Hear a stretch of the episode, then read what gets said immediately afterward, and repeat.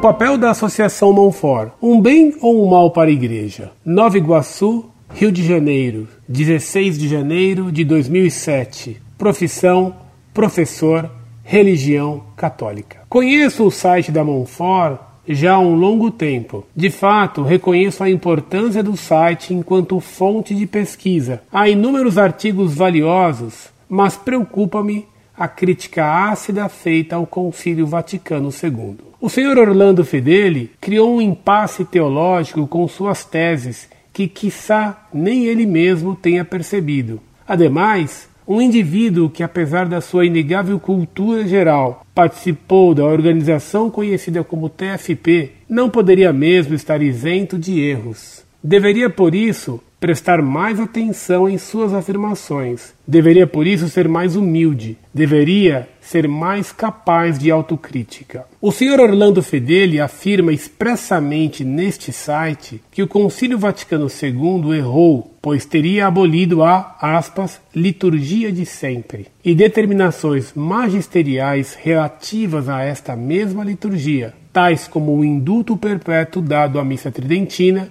as invectivas do papado contra o arqueologismo, a determinação de que o altar não tivesse formato de mesa, etc. Errou também pela sua atitude de abertura e de diálogo ecumênico, etc. Pois bem, eu perguntaria então: se o Concílio Vaticano II errou, o que garante que outros concílios não possam ter errado? Se Paulo VI errou, o que garante que outros papas não tenham errado? Se o colégio dos bispos todo ele errou, quem então devemos seguir se eles representam o magistério? Esses impasses não são resolvidos pelo site, pelo contrário, são alimentados por ele. Muitos amigos meus, depois de o visitarem, têm se sentido desorientados. As respostas deste site não são satisfatórias, pois pretendem muitas vezes resolver as querelas com citações do magistério sem a devida fundamentação. Por exemplo, li uma carta de um seminarista que questionava o senhor Orlando Fedeli quanto à autoria do Pentateuco mosaico. O seminarista dizia, fundamentando-se na exegese, que não se poderia sustentar sem dificuldades a autoria mosaica do mesmo. Trouxe o argumento de que há dois relatos da criação nele diferenciados. Que resposta foi dada a respeito da pergunta específica? Uma citação da comissão bíblica que não tem autoridade doutrinária definitiva, pois ela nem mesmo era na época, como não é hoje, uma congregação da Cúria Romana. Não discuto o mérito da afirmação da comissão, mas só citá-la não resolve o problema. O senhor é professor de história, portanto, tem uma vocação intelectual. Será que o senhor se satisfaz com uma simples afirmativa sem que ela venha fundamentada? Óbvio que não, pois o que mais o senhor Orlando Fedeli faz neste site é censurar aqueles que afirmam sem bases. No caso acima citado, foi o que ocorreu. Tudo bem, a comissão disse, mas então se disse, como solucionar o problema literário das diversidades estilísticas do Pentateuco? Percebo que às vezes o senhor se contenta com respostas sumárias e com ataques sumários também. Quanto ao Concílio Vaticano II, o senhor criou um verdadeiro labirinto teológico. Se se diz que ele errou, então nem o Papa, nem a Igreja, nem os concílios estão isentos de erros doutrinários e morais. E então a autoridade da Igreja vai por água abaixo. De nada vale a declaração ex cátedra de Pio IX quanto à infalibilidade do Papa quando se pronuncia solenemente, e nem a doutrina tradicional, segundo a qual todo concílio é ato solene da Igreja e que suas afirmações, desde que este seja aprovado pelo Papa, são infalíveis, ou seja, isento de erros, mas não impassíveis de reforma. O senhor, além disso, demonstra conhecer pouco do direito canônico, pois ele deixa claro que é possível a reforma de declarações anteriores dos papas desde que não sejam ex-cátedra. Caso das declarações de Pio V quanto ao indulto da missa tridentina que não tem força de dogma e nem de doutrina sobre os costumes, quanto ao arqueologismo e sobre o altar em forma de mesa. Ademais, teólogos autorizados Dizem que na história só se contam 20 declarações ex-cátedra, nas quais nenhuma destas figura. Quanto à ideia de que, por ter sido o Vaticano II o concílio pastoral, ele não estaria isento de erro, é um erro crasso, pois ele contém doutrina em todas as suas constituições. A pastoral nunca está desvinculada do aspecto doutrinário em qualquer atividade da Igreja. Todo concílio convocado e aprovado pelo Pontífice Romano, e isto é doutrina silente da fé, é guiado pelo Espírito Santo. De fato, o Vaticano II pode sofrer um crescimento no que toca o seu melhor entendimento e uma reforma naquilo que foi deixado em aberto e posto como norma geral. Tal é o caso da nova missa e do Sacrosanto Concilium. Mas não pode ser abolido. O atual Papa já resolveu a questão ao dizer que deve interpretar o concílio a partir de uma correta hermenêutica, que seria da reforma, e não a da ruptura, que causou as heresias atuais no seio da igreja. Quanto à liturgia da missa, não houve revolução, como se gosta de dizer neste site, mas continuou usando-se a mesma estrutura de sempre, pois ela contém, como a missa tridentina, os ritos iniciais, a liturgia da palavra, o sacrifício eucarístico e os ritos finais. É inegável que ela trouxe maiores possibilidades de participação leiga com o uso do vernáculo e com os ministérios do leitorato e acolitato, um enriquecimento bíblico pelo aumento do número de leituras, sobretudo na missa dominical, etc. A crise da igreja é relativa ao laicismo contemporâneo e não ao concílio. Sua má interpretação é que gerou maus frutos, mas onde cresceu uma interpretação positiva, cresceram sinais de vitalidade eclesial. Quanto ao Instituto do Bom Pastor, seu objetivo é sim o de criticar o concílio. Porém, o vocábulo criticar tem muitos sentidos, e certamente o sentido dado pelo Santo Padre a ele é de avaliação. Criticar no sentido de crítica ou análise hermenêutica, não no sentido de censura ou de reprovação. Esta é a interpretação mais correta, pois se o Santo Padre fala da necessidade de se utilizar uma correta hermenêutica, a da reforma, para a interpretação deste, é porque o concílio deve ser valorizado. O Instituto do Bom Pastor deve criticá-lo, ou seja, avaliá-lo, usando esta hermenêutica. Ademais, seria interessante que vocês estudassem um pouco mais de hermenêutica, para não distorcerem declarações ao sabor das suas ideias. Em Cristo. Muito prezado professor, salve Maria. Muito lhe agradeço seus conselhos que eu deva estudar mais direito canônico e hermenêutica. Infelizmente, fiz apenas um péssimo curso de história na PUC de São Paulo, que já em 1951 a 1954 não ensinava quase nada. Se fiz depois um bom curso para doutorar-me na USP, essa é uma outra história. Mas no meu doutoramento não fiz nem um curso de direito, nem de hermenêutica, nem de geologia ou assiriologia, astronomia e tantas outras ciências. O senhor então não errou em perceber minha ignorância nessas matérias, tanto mais que o senhor deve tê-las feito. Agora que já tenho quase 74 anos, não creio que tenho forças ou capacidade para fazer qualquer outro curso. Adeus direito canônico, adeus hermenêutica. Aceito também sua crítica de que por vezes respondo muito sucintamente algumas cartas. É que me assusto com a pilha das que me chegam diariamente. Agora o site Monfort tem quase 300 mil acessos mensais e me apresso demais em algumas respostas. Se respondo longamente, muitas cartas ficam sem resposta e há queixas contra mim. Se respondo sucintamente, lá me vem um protesto porque respondi muito Resumidamente, que fazer? Não se consegue contentar todo mundo e também seu pai. Quanto mais contentar um professor de Nova Iguaçu, cidade que estimo, onde tenho conhecidos, pois lá já tive o prazer de lá dar algumas aulas. O senhor, professor, censura-me ainda por eu não ter humildade e nem capacidade de autocrítica, pois sinceramente o senhor me diz que eu deveria por isso ser mais humilde, deveria ser capaz de autocrítica. Como o senhor é sagaz, acertou em cheio. Não tenho humildade, eu o confesso diante de Deus Todo-Poderoso e diante de vós, irmãos, por minha culpa, minha culpa, minha máxima culpa, como se confessa na missa de sempre. Na nova missa não há mais o confiteor. Parece-me que agora a culpa é só grande culpa, quando não se dá grande desculpa. Coletiva, ilícita e enganadora. Problemas de hermenêutica. Embora o orgulho em mim seja maior do que em qualquer outra pessoa, creio que esse pecado é muito comum entre os homens, até mesmo em Nova Iguaçu.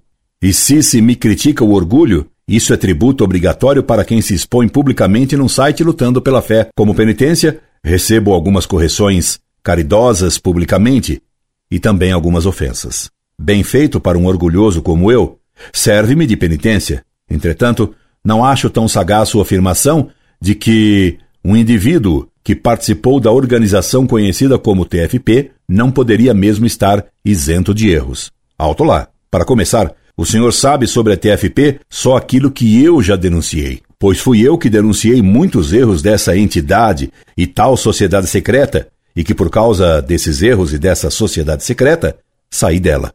E não é porque alguém participou de um movimento ruim, necessariamente, não poderia mesmo estar isento de erros. Sem querer me comparar, é claro, aos exemplos que citarei, lhe pergunto como ficam então São Paulo, que saiu do farisaísmo, e Santo Agostinho, que foi maniqueu, e Santo Epifânio, que foi gnóstico carpocrático, e São Cipriano, que foi feiticeiro. Meu caro professor, em seu paraíso cabem poucos santos. Vamos então devagarinho a seus questionamentos doutrinários. Em primeiro lugar, o senhor me culpa por ter criado um impasse teológico atacando o Concílio Vaticano II o senhor Orlando Fedeli criou um impasse teológico. Quanto ao Vaticano II, o senhor criou um verdadeiro labirinto teológico. Agora o senhor, pelo menos, exagerou demais a minha culpa, dizendo que fui eu que criei um impasse ou um labirinto teológico por meus ataques ao Vaticano II.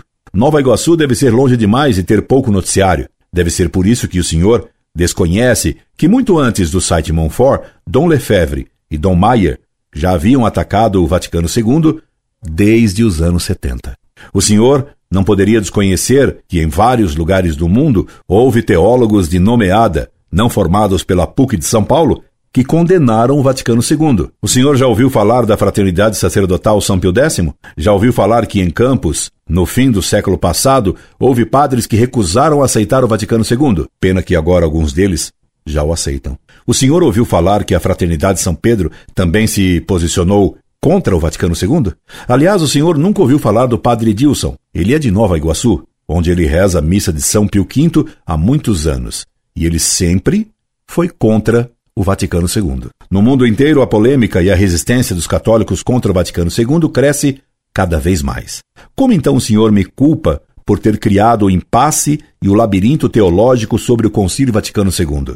Por acaso o senhor não queria me culpar também pela guerra de Troia? Professor, nisso o senhor exagerou demais. E qual seria o impasse de que o senhor me acusa de ter criado? O de que, condenando os erros do Vaticano II, colocaria eu em dúvida todos os demais concílios e até a infalibilidade papal? Meu caro professor, o senhor passa da conta. O senhor está afirmando um absurdo, tanto que o senhor mesmo sabe a resposta para seu falso dilema e para sua falsa acusação do impasse que me acusa, ao escrever que todo o concílio é ato solene da Igreja e que suas afirmações, desde que seja aprovado pelo Papa, como concílio infalível. O senhor escamoteou como concílio infalível. E por acaso o Concílio Vaticano II foi declarado infalível? Que teses do Vaticano II o Papa declarou que foram ensinadas ex cátedra? Nenhuma. E o senhor sabe muito bem disso. Nenhuma tese do Vaticano II foi declarada como dogma infalível. O senhor sabe disso e o desafio é encontrar uma só afirmação ex cátedra no Vaticano II. E como o senhor sabe qual é a solução do impasse teológico de que paralaxicamente me acusa e finge não saber, é a sua sinceridade que fica posta em dúvida. Professor, o senhor não foi correto em suas acusações a mim. E o senhor sabe quando o Papa é infalível, pois escreveu Declaração ex cátedra de Pio IX quanto à infalibilidade do Papa quando se pronuncia solenemente. E então, professor, quando no Vaticano II houve pronunciamento ex cátedra? O senhor fica desafiado a me responder esta questão. E coloco aqui o seu esfarrapado sofisma, defendendo o Vaticano II como guiado pelo Espírito Santo. Quanto à ideia de que por ter sido Vaticano II um concílio pastoral ele não estaria isento de erro, é um erro crasso, pois ele contém doutrina em todas as suas constituições. A pastoral nunca está desvinculada do aspecto doutrinário em qualquer atividade da Igreja. Todo concílio, convocado e aprovado pelo Pontífice Romano, e isto é doutrina silente da fé, é guiado pelo Espírito Santo. Como salientei já, o senhor afirma sem pestanejar que todo concílio convocado e aprovado pelo Pontífice Romano, e isto é doutrina silente da fé, é guiado pelo Espírito Santo. Pura tentativa de enganação de sua parte, o senhor omitiu de propósito a expressão ex cátedra, ou a palavra infalivelmente. Sua frase deveria ter sido assim: Todo concílio, convocado e aprovado ex cátedra, infalivelmente, pelo Pontífice Romano. E isto é doutrina silente da fé, é guiada pelo Espírito Santo. O senhor tenta se enganar ou tenta enganar outros para me condenar? Sua conduta é bem censurável, professor. Ela deve ter lhe sido inspirada por um Espírito Santo em minúscula. E o senhor escreve ainda explicando confusamente sua teologia confusa e sua hermenêutica extrapolada. De fato, o Vaticano II pode sofrer um crescimento no que toca a seu melhor entendimento e uma reforma naquilo que foi deixado em aberto e posto como norma geral. Tal é o caso da nova missa e do Sacrosantum Concílio, mas não pode ser abolido. O atual Papa já resolveu a questão ao dizer que deve interpretar o concílio a partir de uma correta hermenêutica, que seria a da reforma e não a da ruptura, que causou as heresias atuais no seio da Igreja. Quer dizer que o Vaticano II foi infalível, mas pode ter um crescimento e pode ser reformado naquilo que foi deixado em aberto e posto como norma geral. O Vaticano II teria sido dogmático, mas pode ser reformado. Daí se conclui que sua dogmática, professor, é reformável, variadamente interpretável e suscetível de crescimento. No decreto Lamentabile, que condenou os erros modernistas de Louis, se lê Erro 22.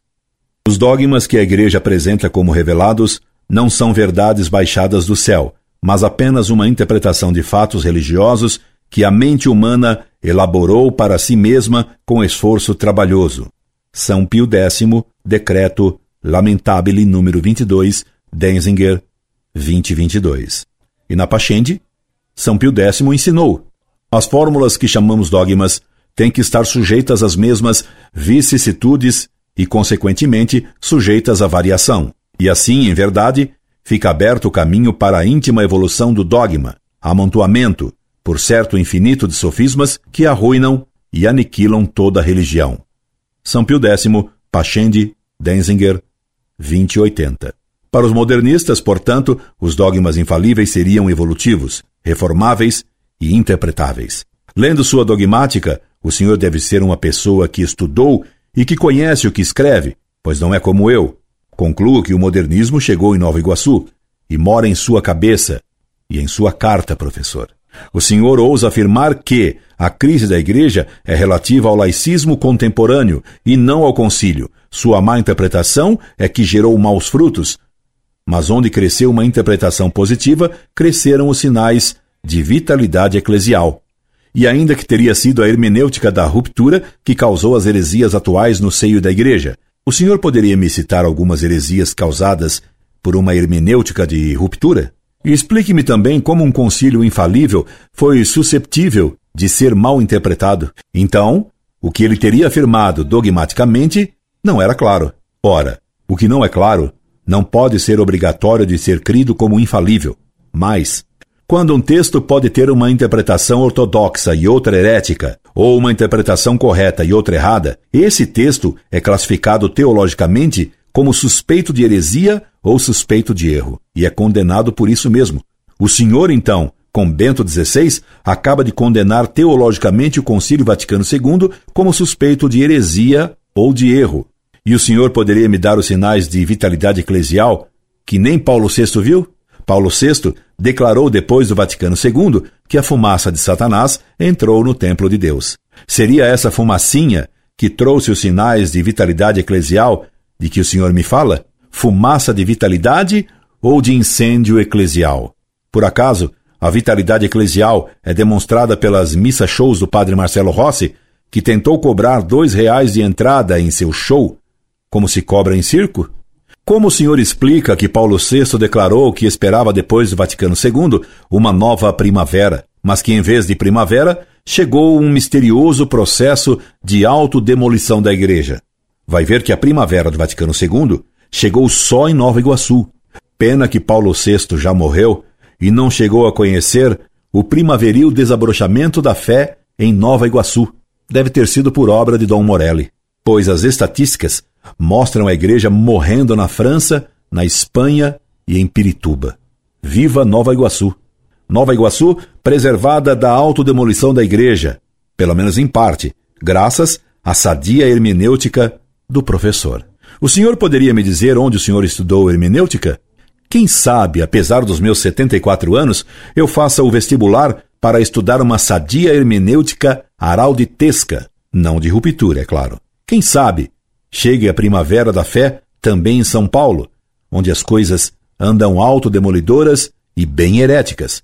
Aqui, há padre que exibe o anel de noivado com noivo. E no Paraná, sei de uma cidade em que, na missa, quando o padre diz: O Senhor esteja convosco, o povo responde, e com o Corinthians também. Eita primavera da nova igreja! Corintiana. E isso nos leva para a liturgia e seus problemas. Não vai reclamar que lhe respondi sucintamente. Foi o senhor que me provocou a prolixidade. Sobre a missa nova de Bonini, o senhor me garante. Quanto à liturgia da missa, não houve revolução, como se gosta de dizer, neste site, mas continuou usando-se a mesma estrutura de sempre, pois ela contém, como a missa tridentina, os ritos iniciais, a liturgia da palavra, o sacrifício eucarístico e os ritos finais. É inegável que ela trouxe maiores possibilidades de participação leiga, com o uso do vernáculo e com os ministérios do leitorado e acolitato, um enriquecimento bíblico pelo aumento do número de leituras, sobretudo na missa dominical e etc. O cardeal Ratzinger, hoje Bento XVI, afirmou que a nova missa foi fabricada e que hoje se vive na igreja uma anarquia litúrgica. Vai ver que Bento XVI não conhece Nova Iguaçu. O senhor deveria mandar uma carta ao Papa Bento XVI contando como a liturgia vai bem em Nova Iguaçu. Apesar do terremoto Dom Mauro Morelli, que por onde passa, nada de católico deixa de pé. Que felicidade morar em sua paróquia. Porque na paróquia vizinha, tenho certeza que a missa é bem diferente que na sua.